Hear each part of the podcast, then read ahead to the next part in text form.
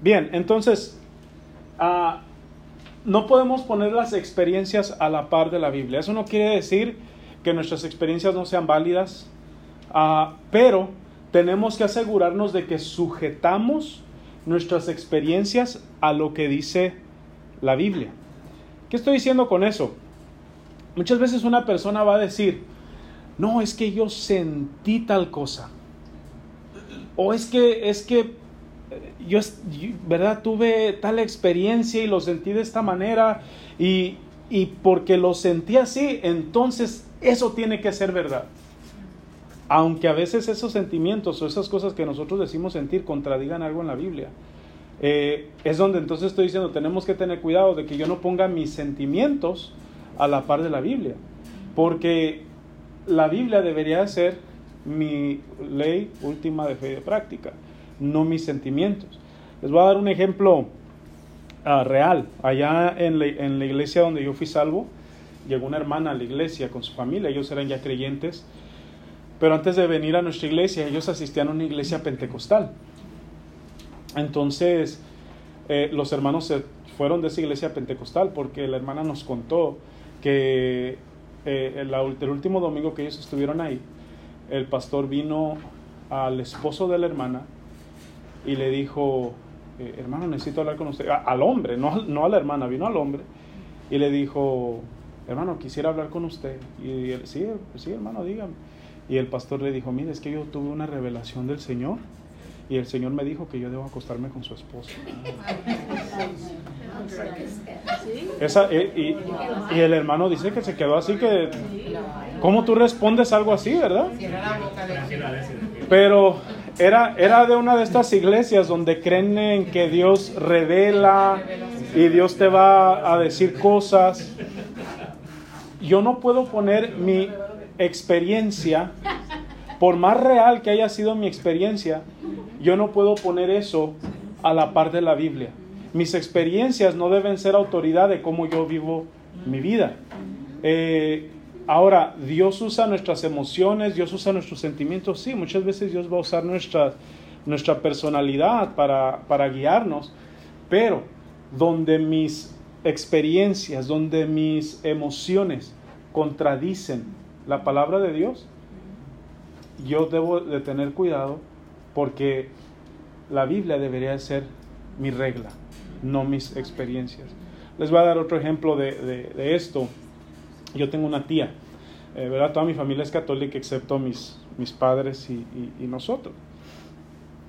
Esta tía cuando nosotros empezamos a ir a la iglesia, mis papás la invitaban y ella decía, sí me gustaría ir, dice, pero ahí donde van ustedes no adoran a la Virgen.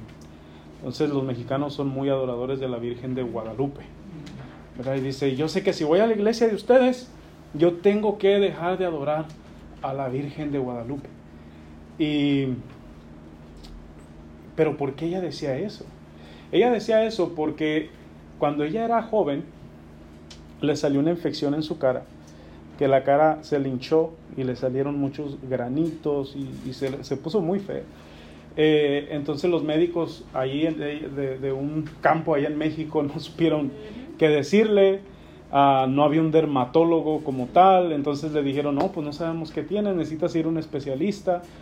Entonces mi abuela la llevó a la iglesia y se la dedicó a la Virgen y le dijo a la Virgen que si la Virgencita la sanaba, que ella iba a servir y, iba a ser leal siempre a la Virgen. Pues ¿qué creen que pasó? Mi tía se sanó. Mi tía tuvo una experiencia religiosa. Y hasta la fecha mi tía no quiere acercarse al Señor porque ella sabe que si se acerca al Señor tiene que dejar de adorar a la Virgen.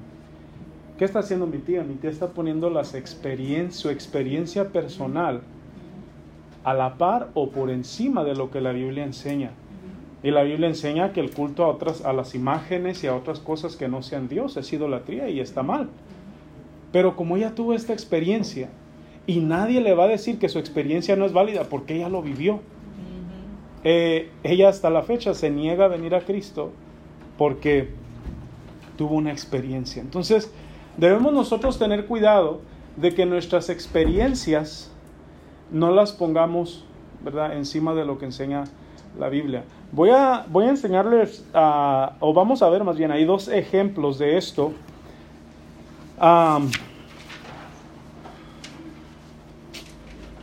Mm, vamos a ver uno. No vayan a ninguno de los pasajes que, que puse yo aquí arriba. Vamos a segunda de Pedro. Vamos a segunda de Pedro, capítulo 1.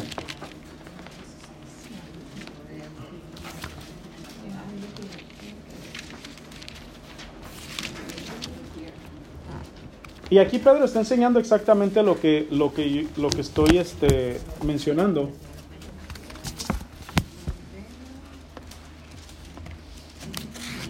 Segunda de Pedro capítulo 1 versículo 16. Ah, alguien por ahí que lo tenga, que lo, que lo quiera leer. O, o, vamos a hacer lo siguiente, mejor yo lo leo, porque necesito hacer unas pausas y explicar algunas cosas mientras yo lo voy leyendo. Entonces, mejor seguimos todos juntos. Dice en el versículo 16, primera de Pedro 1.16, dice, porque yo, perdón, porque no os hemos dado a conocer el poder y la venida de nuestro Señor Jesucristo siguiendo fábulas artificiosas, sino como habiendo visto con nuestros propios ojos su majestad. Mira lo que está aquí diciendo Pedro. Dice Pedro, mira, yo les enseñé a Cristo, yo prediqué a Cristo, hemos dado a conocer, dice, el poder y la venida de Cristo. Y dice, no siguiendo fábulas artificiosas, no fue a través de fábulas. ¿Cómo fue? Dice, sino como habiendo visto con mis propios ojos su majestad. Pedro está diciendo, mira, yo te hablé de Cristo y no fue que me lo contaron. Dice, yo lo vi. Eso es lo que le está diciendo básicamente en ese versículo. Y mira lo que dice más adelante, dice, pues cuando él recibió de Dios Padre honra y gloria, le fue enviada desde la, desde la magnífica gloria una voz que decía, este es mi Hijo amado en, en el cual tengo complacencia. Ahí se cree que está hablando, ¿verdad?, del monte de la transfiguración, eh, que recibió la, gloria de Dios. Y bien, más adelante dice en el versículo 18. Entonces, uh, Pedro está diciendo, nadie me contó, yo lo vi, yo vi cuando Dios Padre le, le dio la gloria, yo lo presencié, yo estuve ahí. Dice, y nosotros, versículo 18, y nosotros oímos esta voz enviada del cielo cuando estábamos en el monte santo. Entonces ahora lo que está diciendo dice, mira, nosotros lo vimos y nosotros lo oímos. ¿Ok? Entonces Pablo dice, a mí nadie me contó, yo lo vi, yo lo oí, yo estuve allí. Versículo 19 dice, tenemos también la palabra profética, y mira la próxima parte, dice, más segura. Más segura. ¿Qué está diciendo Pedro? Pedro está diciendo, mira, yo vi al Señor. No solamente lo vi, yo estuve ahí cuando Dios le dio gloria. No solamente eso dice, yo mismo escuché la voz de Dios diciendo estas cosas. Dice, yo estuve ahí, yo lo experimenté. Yo estuve presente cuando todo esto estaba pasando. Pero luego él dice, aunque yo lo vi, aunque yo estuve ahí, hay algo más seguro que mi experiencia. ¿Y qué es eso? Dice, tenemos la palabra profética más segura.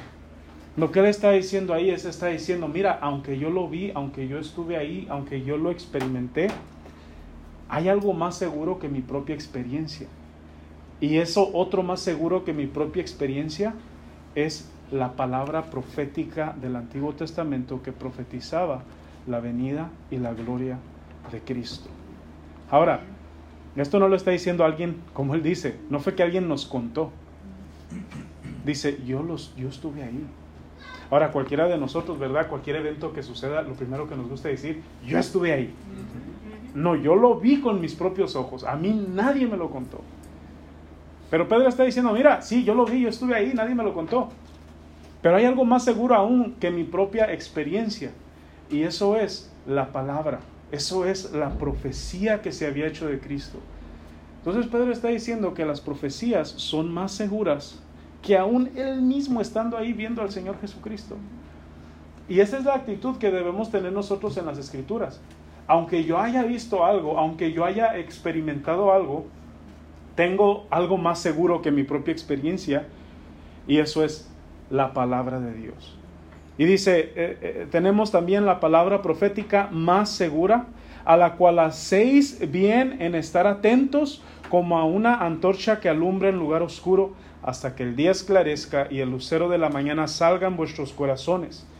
Entendiendo primero esto, que ninguna profecía de la Escritura fue de es de interpretación privada, porque nunca la profecía fue traída por voluntad humana, sino que los santos hombres de Dios hablaron siendo inspirados por el Espíritu Santo. Y mira entonces cómo él elabora el fundamento de la palabra. Está en que vino por inspiración del Espíritu Santo. Entonces Padre está diciendo, mira, yo estuve al lado de Cristo, yo estuve ahí. Y no solamente viví con Él, sino que vi su manifestación gloriosa. Pero nada de eso vale, porque lo más seguro, o más bien, aunque eso valga, algo más seguro que eso es las profecías del Antiguo Testamento.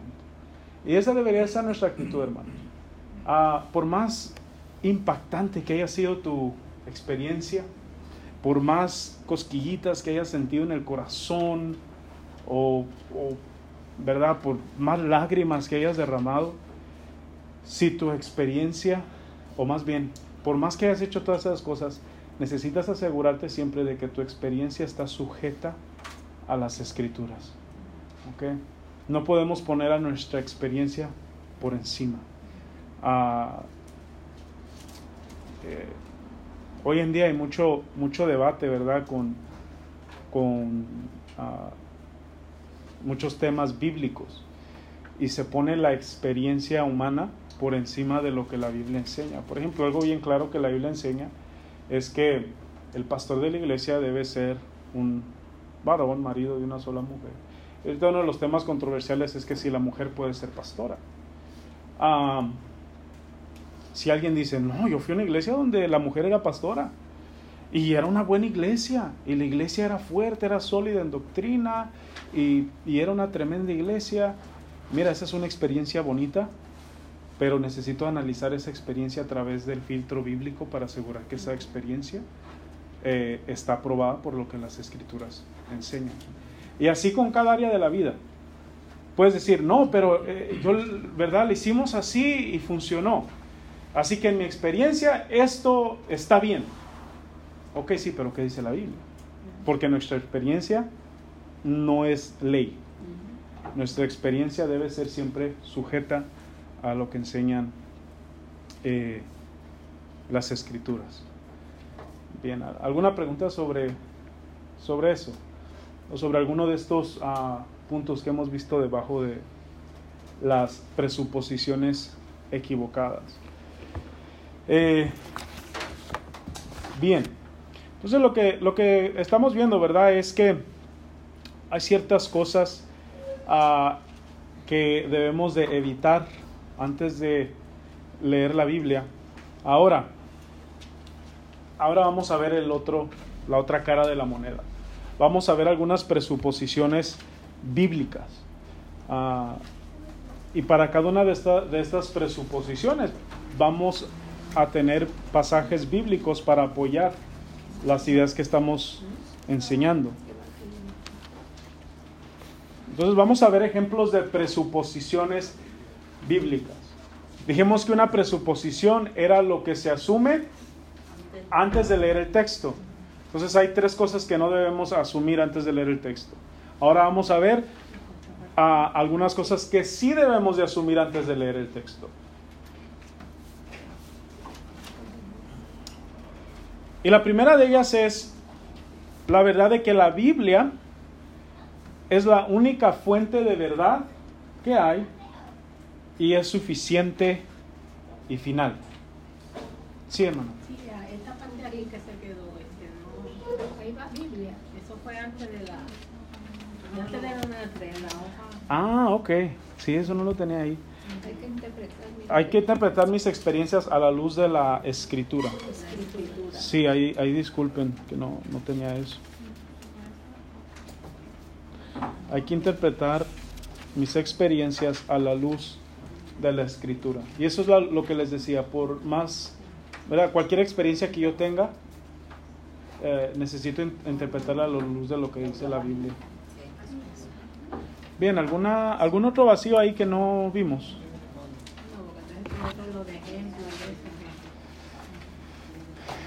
Bien.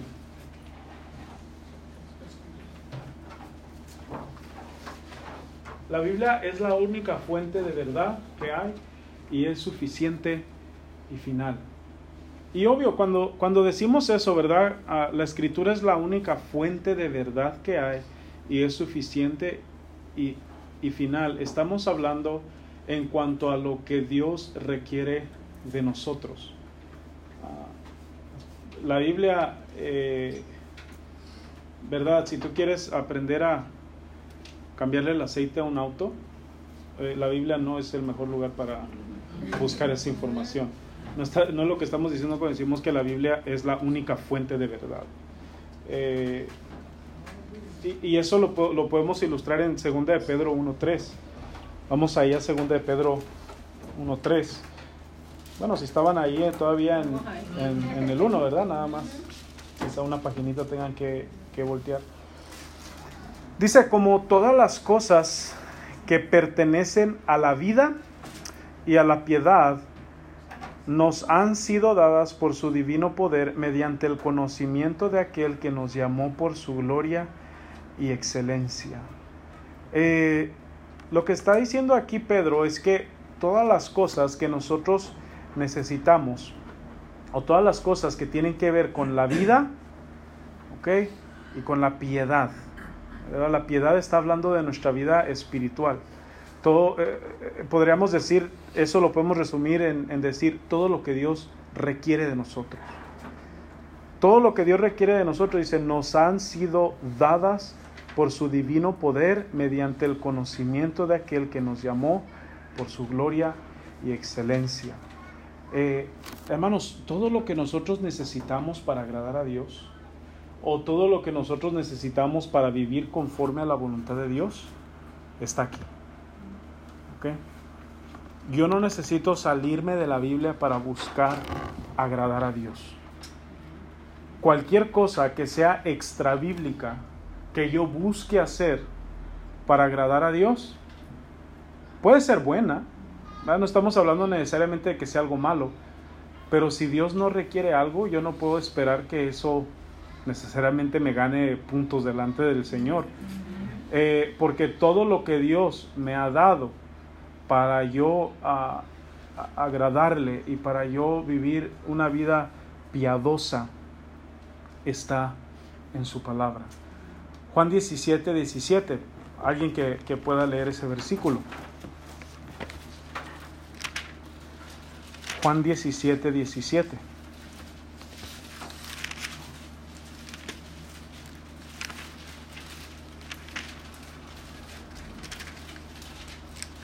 Si alguien lo tiene, lo puede, lo puede leer. Santifícalos en tu verdad. Tu palabra es. Gracias, hermana. Santifícalos en tu verdad. Tu palabra es verdad. ¿Qué está aquí diciendo el Señor? El Señor está orándole a Dios el Padre y le está pidiendo por la santificación de, de su pueblo. Y dice, Señor, dice, santifícalos. Ahora, la meta de nuestra vida cristiana debería ser siempre la santificación. ¿Ok? ¿Qué es la santificación? La santificación es cuando nosotros nos vamos, a, vamos quitando todo lo malo y vamos cogiendo todo lo bueno. ¿verdad? Todo lo que no agrada a Dios lo quito de mi vida y todo lo que agrada a Dios lo pongo en mi vida. O otra forma de decirlo, quizá un poco más bíblica que lo que acabo de decir. Todo lo que no me hace semejante a Cristo lo quito de mi vida y todo lo que me hace más como Cristo lo añado a mi vida. Esa es la santificación. Nuestra vida cristiana es el proceso de nosotros asemejarnos más y más a Cristo hasta que dice la Biblia que un día le veremos como Él es y dice que seremos como Él. pero eso no va a ser hasta que estemos en su presencia. Entonces, mientras estamos en ese viaje de, de llegar a su presencia, la meta en esta tierra debería ser que yo me santifique. ¿Qué quiere decir eso? Todo lo que no me asemeja a Cristo lo quito. Y todo lo que me hace como Cristo lo, lo cojo en mi vida. Entonces aquí Cristo le está diciendo, Padre, santifícalos en tu verdad. Yo soy santificado en la verdad de Dios. Ahora, ¿qué verdad? Dice, tu palabra es verdad. Es decir, que lo que yo necesito para ser santificado está dentro de las páginas de este libro. ¿Okay? Todo lo que yo necesito para ser menos uh, pecaminoso y más como Cristo está aquí. Ahora, yo puedo usar estrategias extra bíblicas para ayudarme en ciertas cosas, pero si yo simplemente vivo por lo que están en las páginas de la palabra de Dios, tengo todo lo que necesito. No parte, no la mayoría. Tengo todo lo que necesito para ser como Él es, para santificarme. Entonces, eh, ¿por qué decimos eso? La Biblia es la única fuente de verdad y es suficiente y final. ¿Ok? Eso es lo que se le llama a veces, eh, en, eh, ¿verdad? Cuando uno estudia doctrina, la suficiencia de las escrituras. No necesito otro libro. ¿ok? Puedo tener devocionales que me ayuden, me inspiren, pero esos devocionales deben estar basados totalmente en lo que dice la Biblia, porque al fin del día la inspiración debe venir de la Biblia, no del devocional. Eh, puedo usar libros, eh, ¿verdad? Eh, cuando yo enseño en el colegio y, o cuando estudiaba, leo uno muchos libros. Esos libros solo son una herramienta que me ayudan a entender las escrituras, pero esos libros no son fuente de verdad o, no son suficientes ah, eh, ni finales. Solo la Biblia es eso. Y todo lo que yo use, todas las herramientas que yo pueda usar para ayudarme a entender la Biblia, son solamente eso. Son herramientas. No deberían de ser autoridad sobre, sobre mi vida. Entonces, la Biblia es la única fuente de autoridad. No necesito el libro del mormón. No necesito eh, el atalaya. No necesito la interpretación del pastor, ah, no necesito las tradiciones de los hombres o, el contexto de mi cultura.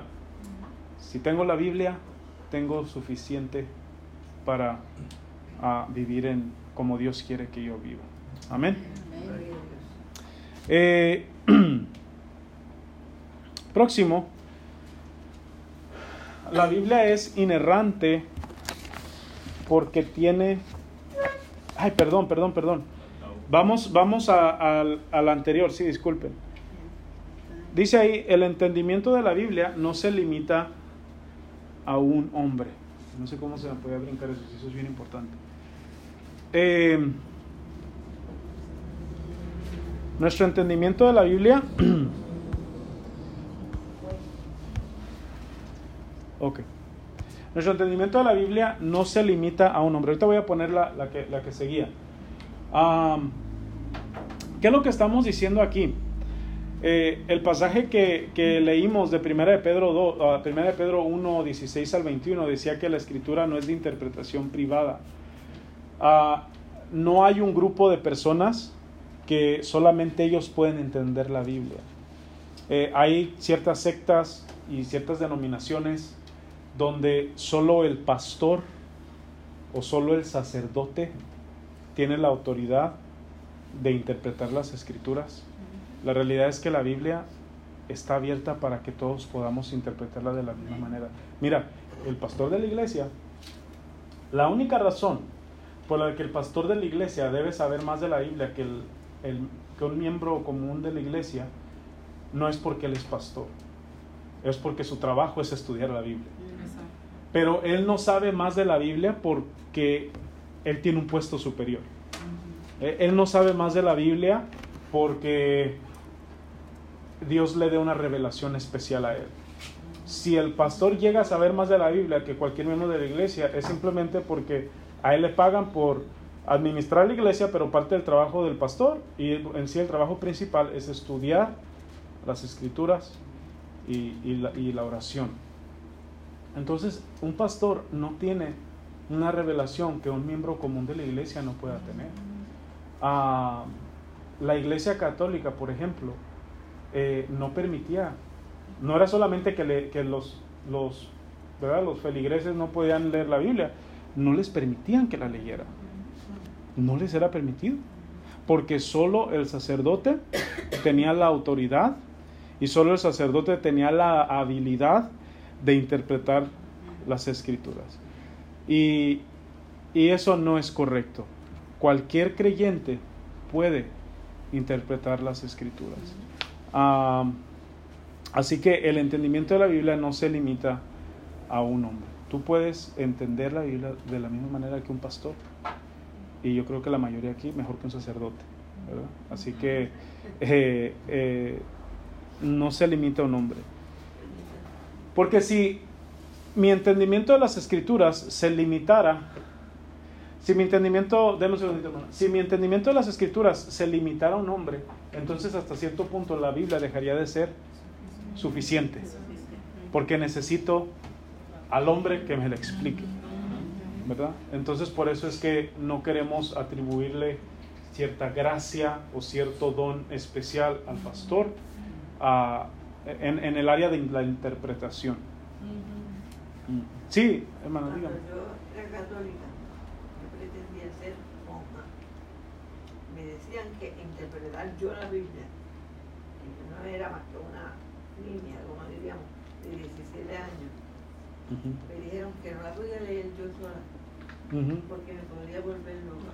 Sí, sí, no, es cierto. Allá en México lo mismo. Lo mismo decían, decían no, que la Biblia no la puedes leer porque te, te vuelve loco. O decían, si la empiezas nunca la vas a acabar. decían. Porque la, la iglesia históricamente ha impedido que la gente la interprete. Incluso en tiempos antiguos la misa la tenían en latín, no en, no en español. Porque la gente ni siquiera ten- no, ni la tenías que entender. Solamente con que siguieras los requisitos que la iglesia te, te, te pone, pues ya hiciste lo que tenías que cumplir. Pero una de las, ah, cuando fue la era de la reforma en los 1500, una de las cosas que surgieron en ese tiempo fue el deseo de traducir las Biblias en diferentes idiomas, porque Roma no permitía que la Biblia se tradujera. La Biblia solo se escribía en latín, se imprimía en latín, para que solo los monjes y los sacerdotes católicos la entendieran. Entonces, cuando Martín Lutero se revela en contra de la iglesia, una de las primeras cosas que hace es que traduce la Biblia al alemán. Y de ese mismo tiempo es que entonces sale la Reina Valera, ¿verdad? Eh, eh, eh, la obra de Reina y que más adelante continuó Valera. Porque en ese tiempo hu- hubo un deseo de que la gente común y corriente pudiera leer y entender la Biblia. Y ocurrió, en cierta manera, ocurrió un avivamiento de eso, de que la- el, el ser humano, el, el hombre común, tuviera una copia de las escrituras en su mano, porque antes de eso, solo los monjes y los sacerdotes. Ah, pero Dios la, la- la- la acomodó de tal manera que todos podemos entenderla. Amén.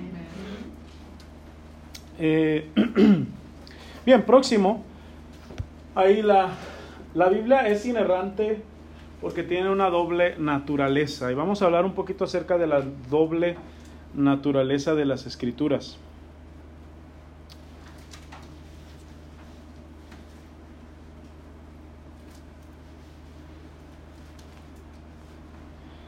La doble naturaleza de las escrituras. Eh,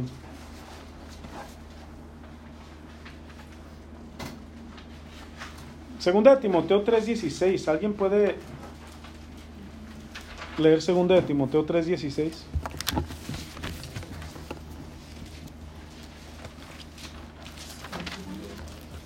Toda la escritura es inspirada por Dios, útil para enseñar, para redarguir, para corregir, para instruir en justicia, a fin de que el hombre de Dios sea perfecto, eternamente preparado, enteramente preparado para toda buena obra.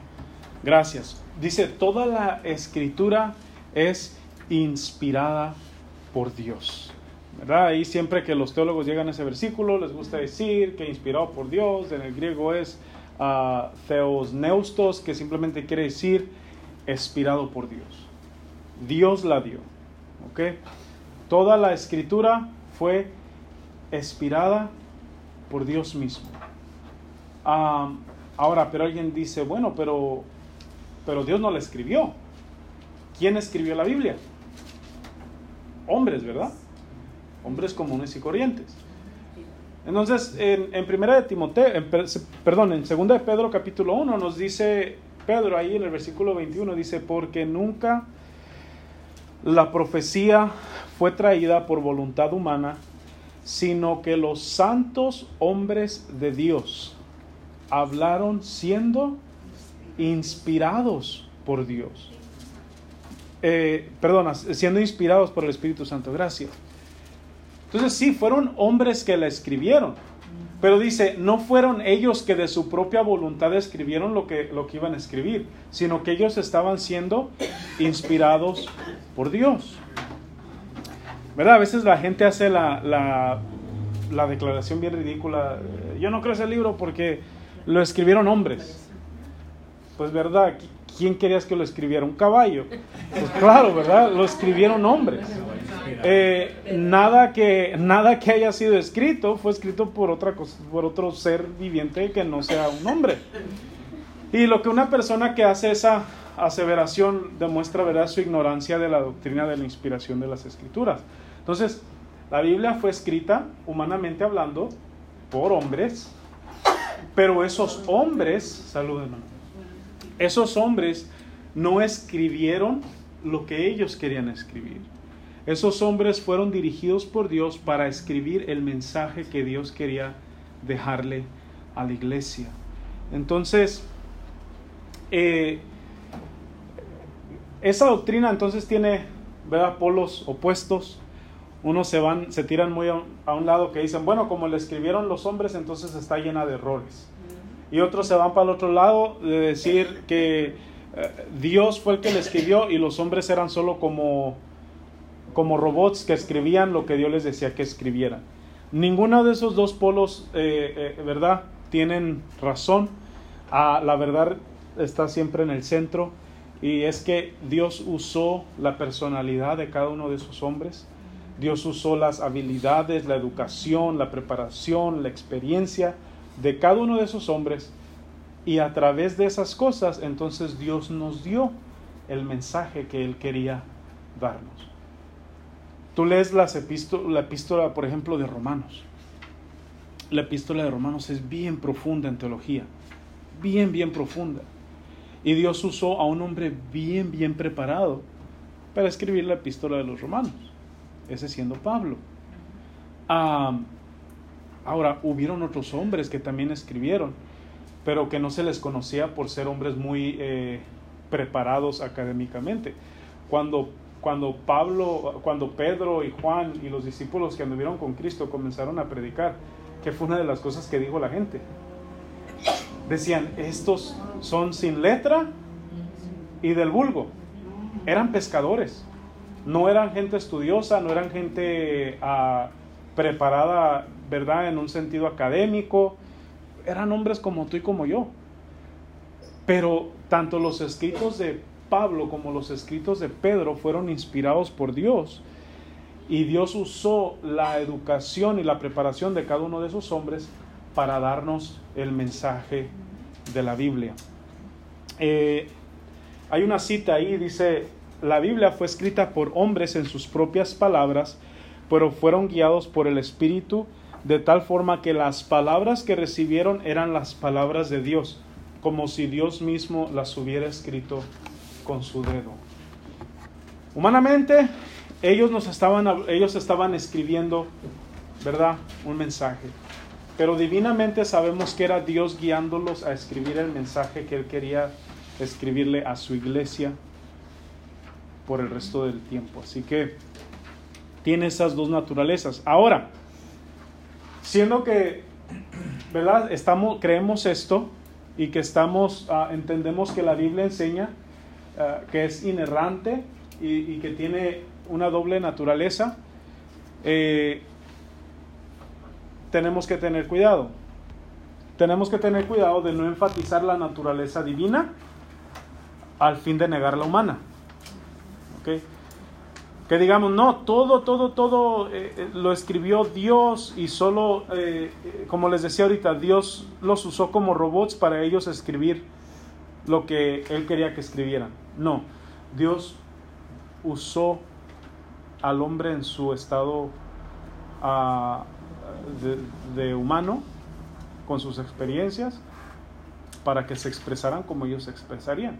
Por eso es que tú lees una, una carta de, de Pablo y una carta de Pedro y son muy diferentes, o, una, o como por ejemplo Santiago es muy diferente a otras partes de la Biblia, eh, porque cada uno escribe basado a como ellos saben escribir. Dios usó su vida, su, su persona. Entonces no podemos ah, enfatizar tanto el hecho de que Dios lo hizo que negamos la humanidad del hombre. Porque hay cosas que para nosotros poderlas entender, tenemos que entender que fue un hombre el que las estuvo escribiendo. Hay cosas que ellos escribieron que solo se pueden explicar del punto de vista de un hombre. Por ejemplo, voy a dar un ejemplo de esto. En el libro de Josué dice que, ¿verdad? Ah, Dios hace un milagro. Y dice la Biblia que Dios detiene el sol. Dios detiene el sol. Ahora, hoy en día hemos descubierto algo. El sol no se mueve, ¿verdad? Nosotros hablamos de la puesta del sol, eh, pero el sol no se mueve, el sol está ahí en, el centro. En sí los que nos movemos somos nosotros. Ahora dime, ¿Dios, sabe, ¿Dios sabía eso? Dios lo sabía.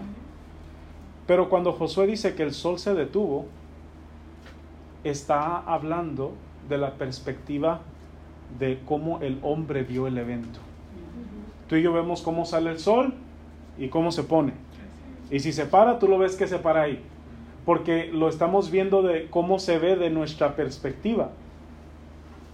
Entonces, el hombre, hay- hay- ese es un ejemplo donde vemos, se detuvo el sol. Bueno, no se detuvo el sol. Eh, en sí quizá lo que se detuvo fue el- La tierra. la tierra. ¿verdad? Pero de la perspectiva del hombre, se detuvo el sol. Entonces no podemos decir que la Biblia fue Dios, solo Dios, que el hombre no tuvo nada que ver con eso, porque entonces caeríamos en error, porque vemos elementos en la Biblia donde el hombre expresa las cosas como él las veía.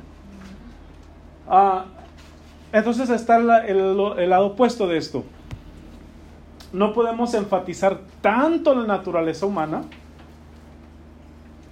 que entonces negamos la divina.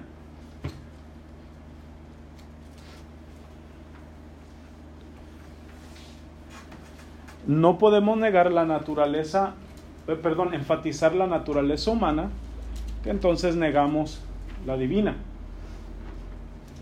Eh, y eso es decir, ¿verdad? Eh, no, Dios no la inspiró, Dios no tuvo que ver con eso, eso fueron solo los hombres que la escribieron.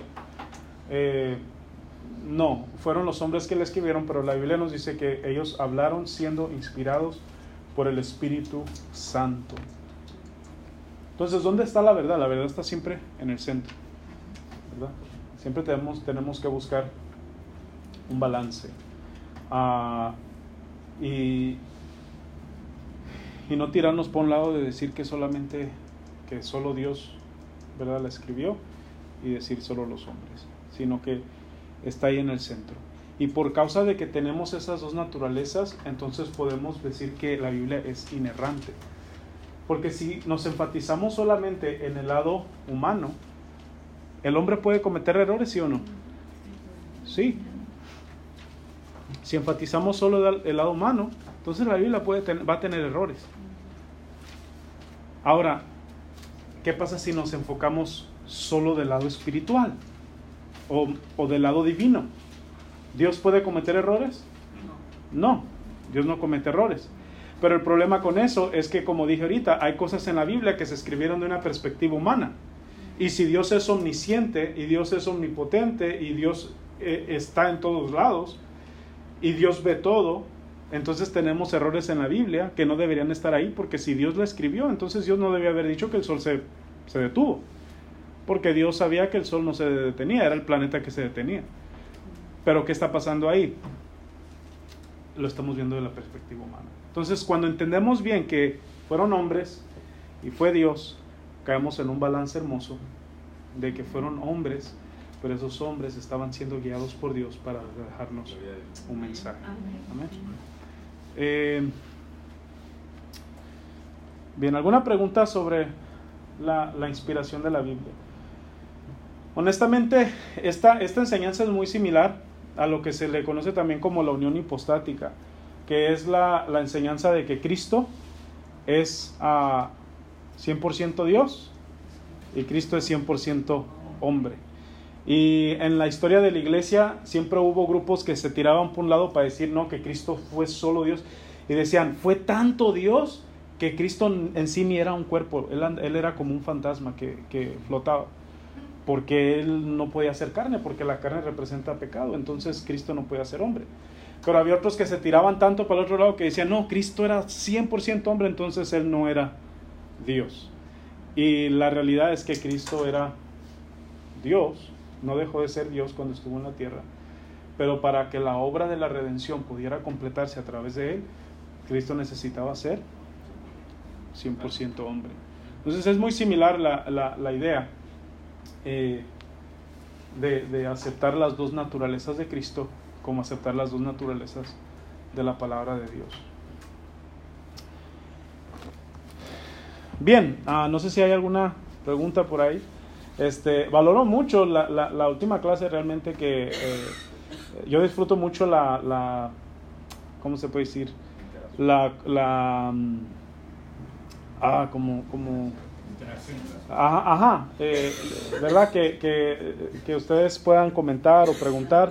No me molesta, así que si tienen preguntas sobre, obvio, que sean verdad del, del material, si, si, se les ocurre de repente una pregunta ahí, pues que ya podamos esperar otro, otro momento. Ah, pero sí, valoro mucho la contribución de ustedes a la clase. Pienso que todos aprendemos mejor cuando ah, aprendemos juntos. Eh, pero bien. Bien, vamos ahí al, al próximo punto. Eh, y yo creo vamos a parar ahí en ese. El próximo punto, dependemos totalmente del Espíritu Santo para entender la Biblia. Dependemos totalmente del Espíritu Santo para entender la Biblia correctamente.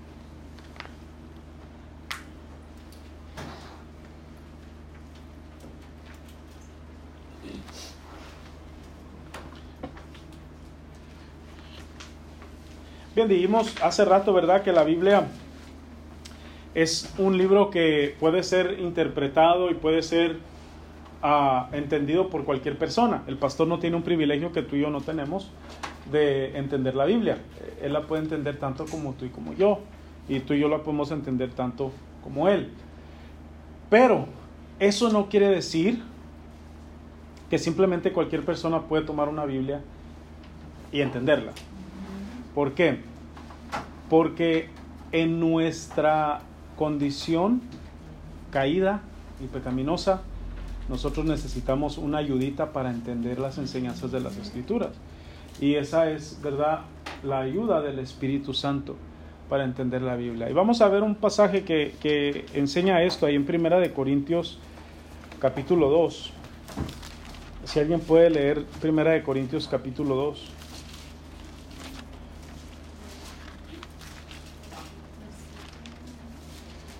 Y versículo 9.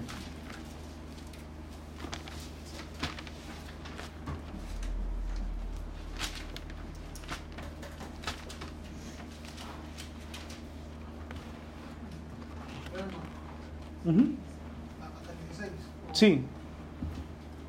Antes bien, como está escrito, cosas que ojo no vio, ni oído oyó, ni han subido en corazón de hombre son las que Dios ha preparado para los que le aman. Pero Dios nos las reveló a nosotros por el Espíritu, porque el Espíritu todo escudriña, aún lo profundo de Dios. Porque ¿quién de los hombres sabe las cosas del hombre sino el Espíritu del hombre que está en él? Así, tampoco nadie conoció las cosas de Dios sino el Espíritu de Dios. Y nosotros no hemos recibido el Espíritu del mundo, sino el Espíritu que proviene de Dios, para que sepamos lo que Dios nos ha concedido, lo cual también hablamos, no con palabras enseñadas por sabiduría humana, sino por las, por las que enseña el Espíritu, acomodando, lo espiritual eh, a lo espiritual. Pero el hombre natural no percibe las cosas que son del Espíritu de Dios, porque para él son locura, y no las puede entender, porque se han de discernir espiritualmente. En cambio, el espiritual juzga todas las cosas, pero, pero él no es juzgado de nadie. Porque ¿quién conoció la mente del Señor? ¿Quién le, quién le instruirá? Mas nosotros tenemos la mente de Cristo. Amén. Gracias, hermano. ¿Verdad? Eh, muy muy ah, claro el pasaje. Y empieza Pablo diciendo, antes bien, como está escrito, cosa que ojo no vio, ni oído oyó, ni han subido al corazón del hombre, son las que Dios ha preparado para los que les aman. Entonces Dios ha preparado cosas para que aquellos que le amamos, ah, ¿verdad? Se, se- entiende ahí que cuando dice los que le aman, está hablando de, de la iglesia, de- de los creyentes. Y Dios ha preparado cosas para nosotros. Dice, pero Dios nos las reveló a nosotros por el Espíritu. Hay cosas que ojo no vio ni oído yo, pero Dios las ha preparado para el hombre. ¿Cómo es que Dios ha preparado esas cosas y cómo Dios nos las enseña? A través del Espíritu Santo. Dice, pero Dios nos las reveló a nosotros por el Espíritu, porque el Espíritu todo lo escudriña, aún lo profundo de Dios. El Espíritu de Dios profundiza más las cosas de Dios que nuestra mente, por más inteligentes que nosotros ah, seamos. Dice, porque ¿quién de los hombres sabe las cosas del hombre, sino el espíritu del hombre que está en él? Así tampoco nadie conoció las cosas de Dios, sino el espíritu de Dios. Nuevamente, el espíritu sabe cosas que nosotros no conocemos. Y nosotros no hemos recibido el espíritu del mundo, sino el espíritu que proviene de Dios, para que sepamos lo que Dios nos ha concedido. Dice lo cual también hablamos, no con palabras enseñadas por sabiduría humana, dice, sino con las que enseña el Espíritu, acomodando lo espiritual a lo espiritual. Nosotros no podemos ah, acercarnos a la Biblia y tratar de entenderla con una mente carnal, humana. Por eso es que mucha gente, yo he conocido gente que ha tratado de leer la Biblia, gente que no es cristiana, y han tratado de leer la Biblia y no le entienden. Porque hay cosas que solo a través del Espíritu Santo vamos a entender. Y no estamos hablando que el Espíritu Santo nos da revelaciones extrabíblicas, sino que la revelación que Dios ya nos ha dado en su palabra, el Espíritu nos habilita para poder entenderlas. Entonces necesitamos asegurarnos de que no estamos acercándonos a la Biblia con nuestra mente carnal. Es una de las razones por la que es, mu- es muy importante que al nosotros acercarnos a estudiar la Biblia, que pidamos siempre a Dios que nos ilumine en lo que vamos a leer. Porque hay cosas que Gilberto en su mente humana no puede entender. No le voy a sacar nada, no me va a hacer sentido. Pero dice que el Espíritu acomoda lo espiritual a lo espiritual. Y dice ahí en el versículo 14, dice, pero el hombre natural, hablando del hombre inconverso, dice, no percibe las cosas que son del Espíritu de Dios, porque para él son locura. Como decía ahorita la hermana, ¿verdad? Que dicen en la iglesia, si lees la Biblia te vas a volver loco. Ah, para el hombre natural, las cosas de Dios son locura y no las puede entender porque se han de discernir espiritualmente. En cambio, el espiritual juzga todas las cosas porque él no es juzgado de nadie. Porque ¿quién conoció la mente del Señor? ¿Quién le instruirá? Mas nosotros tenemos la mente de Cristo. Hermanos, ese es un privilegio grande que nosotros tenemos. Nosotros tenemos al Espíritu Santo de Dios a nuestra disposición para poder entender las escrituras. Mira, olvídate de la clase del instituto. El mejor maestro que... Bueno, no se olviden de la clase, ya vengan la próxima semana. Pero el, el mejor... eh, eh, el mejor maestro que tú y yo podemos tener para entender las escrituras es al Espíritu Santo de Dios. Eh, y y debemos siempre pedir la guía del Espíritu Santo a la hora de leer la Biblia. Entonces, viendo esto, ¿verdad? Debajo de la idea de las presuposiciones correctas, pues la, una presuposición que necesitamos tener es que dependo del Espíritu Santo para entender la Biblia. No puedo acercarme a la Biblia con una mente humana. Bueno, alguien diría, pero ¿qué si viene una persona que es muy intelectual? No es creyente, no es salvo, pero él es un hombre que tiene un cerebro impresionante y él, él sabe estudiar. Bueno, el problema es que la Biblia eh, no se debe entender solamente con un entendimiento intelectual. Entonces, la ayuda o la dependencia que tenemos del Espíritu Santo, eh, estamos hablando de un entendimiento que es más que una afirmación intelectual. Es más que una afirmación intelectual.